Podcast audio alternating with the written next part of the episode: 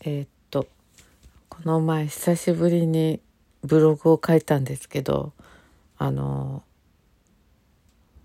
もう1年もブログ書いてないことに気がつきました。であのブログを書くのと喋るのの違いって結構あのあってあのブログを書くとどうしてもあのまとめなきゃいけないっていうところがあるからなんか喋る方が伝わるのかなって思う時もあるんですよね。でも文章の方があの言わんとしてることをあの短時間で伝えることができるのかなと思います。特にこの私の喋り方のペースにあの付き合ってくださるありがたいこれを聞いている方というのはあのそんなにいませんのであの大体はどんなに長くてもブログであとはもっと短い文章に今なってますよね。あの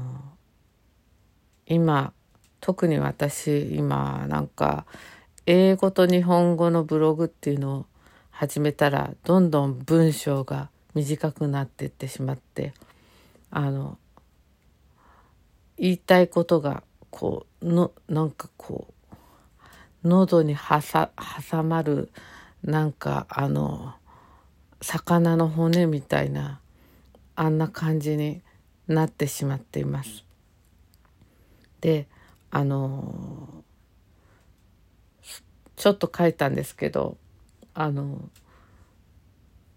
前も言ったかもしれないんですがやっぱり写真を撮るっていうのはあのやっぱりあの見るっていうことで視覚を扱うえー、っとそういうものですから見るっていうことは対象物と距離を取らないとできないことなんですよね。で例えばの話こうもう夢中になって人と喋ってる時ってその人のこととか見てないしあの親しくなればなるほどこう見ることってあんまないと思うんですよね。でそれと同じで風景とかもそうで風景って言っちゃってる時点であの対象物と距離が生じてるわけですよね。で場所っていうとその場所の中に自分もいるっていう感じなんだけどそれを写真に撮った時に風景っていう風景写真とかになっちゃうとやっぱりその場所の外に出ちゃうようなそういう感じになるんですよね。だからあの割とこう面白い写真が撮れる時っていうのはこう一般的なこうなんていうあのこう社会からちょっとずれたところにいないとやっぱり撮れないわけなんですよね。あのちょっと猫とか子供とかあのそういうのと似ててあの例えば普通の人っていうのはあのどっかに出かけるために歩くとかあの歩くために歩くとか目的があるけどこう行っては戻り右に行ってたり左に行ったりとかあの不規則な動きをするっていうのをする人っていうのはちょっとこう怪しいというかまあちょっとこう外れてしまうわけなんですよね都市においては。でそれでカメラを持ってるとまああ写真撮ってんだっていうことであとちょっと不穏な動きする人と遭遇する人が夜あのあるんですけどそれはあのみんなあれですね。あのポケモン GO をやってる人ですね。なぜかあのポケモン GO をやってる人たちってあの結構あの中年の方が多くてなんかあれはあれでちょっと不思議な風景なんですけどあのそういうちょっとこうあのずれたところにいないとやっぱり視覚っていうのは扱えないというのかそこがあの私の写真のこう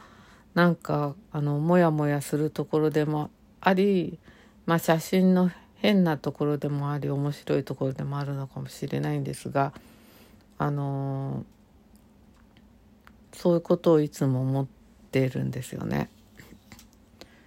あのでも本当に大切なことは何なのかって思うとあの外側から見ることも大切ですけどやっぱり中に入っちゃうことっていうのもすごい大切なんじゃないかなと思っていてで中に入っちゃうとあの写真を撮ることもないしまあこう自分がこうそう何て言うかまあその場になはい溶け込んじゃうっていうか、まあ、そういう風になるのかなと思います。なんかそんなような考え方のなんかちょっとヒントになるような面白い本を、えー、買いました。えーと、建築と触覚っていう本で空間と五感をめぐる哲学ユハニパラスマーえっ、ー、とこの人は建築家なんですけど、え視覚への依存が加速する現代空間における五感を取り戻さなければならない建築によってって書いてあります。北欧の最重要建築理論家による書待望の翻訳でこれ翻訳初めてなんですよね。あの去年あの私は、えっと、友人に勧められてこの人のあの、えっと「シンキング・ハンズ」っていう本を読んだんです。で英語にもかかわらずあの全部翻訳かけて読んだんですけどあの今は便利だからいいですよね。でもあまりに面白かったのでえっと全部読んじゃいました。であの時えっ、ー、とこの人はあの本当に日本では知られてない建築家なんですけど日本にもは建築もないしこの人の建築もないんですけどちょっとこう不思議なアートっぽいこうあの建築を作っているような人ででそのシンキングハンズっていうのはすごく面白かったのは何何でかというとあのあの人は頭で考えるのと手であの考えるのはあの違うっていうことをいろいろ考察していてであの手の方がシンキングハンズだから、えっと、手が考えるものっていうものを結構こう大切その大切さっていうのかな。なんかそういうものをあのいろんな角度から手の手で考えるって、えっと、例えば、えっと、スケッチもそうだし文章を書くのもそうだしあとなんだっけでももうなんか読んでから1年もたっ1年もっとだ2年以上経ってんのかもだからもうちょっと忘れちゃったんですけどまあ手って本当に不思議であの、手が覚えてるとかありますよね。頭ではどうやってやったらいいのか分かんないのに手ができちゃうとかあの、そういうこともあるし逆に頭でできると思ってるのに手ができないってこともあるし。あと最近私はちょっとまたあの文章を手で書くことをし始めたら頭で考えてないようなことを手であの文章をあの書いちゃうっていうこともあったりしてあのやっぱり面白いなと思ってもっと手を使った方がいいなってあの思ったんですよね。あのそういうこうこのユハニさんっていう方は何だろうそういう多分こう頭っていうのはまあ視覚優位だからあのこう体の感覚とかそういう五感とかを取り戻すためにあのどういうデザインをしたらいいかっていうのを考えてる方だと思うんですよね。だからその建築とか実際行ってみたいなとかすごい思うんですけどあのなんかこうなぜか建築家の人がファッションデザイナーになる人とか多いですけどあのそれはすごい分かりますよね。あのファッションも洋服もあの見た目とこう着た時とっていうのはまた違っていてあの建築もそうで見た目と中に入るとでは違っていてなんかそれを体感するというかそういう装置みたいなもの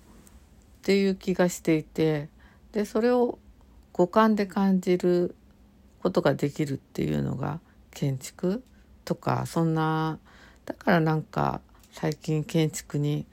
えーと、ずっとこう憧れみたいのは持ってるんですよね。であのファッションも、まあ、外見もいいには越したことはないんですけどやっぱりでもまあ外見と中身が一致しなくもなくてあの素材とか着た感じとかそういうことを大切にしていくのとデザインが矛盾、うん、することはないと思うんですけどやっぱり見た目と着た感じっていうの両方大切だなとか思ったりします。ということでえっと何の話だったのかえーと、見るっていうことと感じるっていうこととそんなようなその狭間みたいなことなんですけどまあなんか私も写真をずっと撮っててあのもうこう言いき言い切れないっていうかその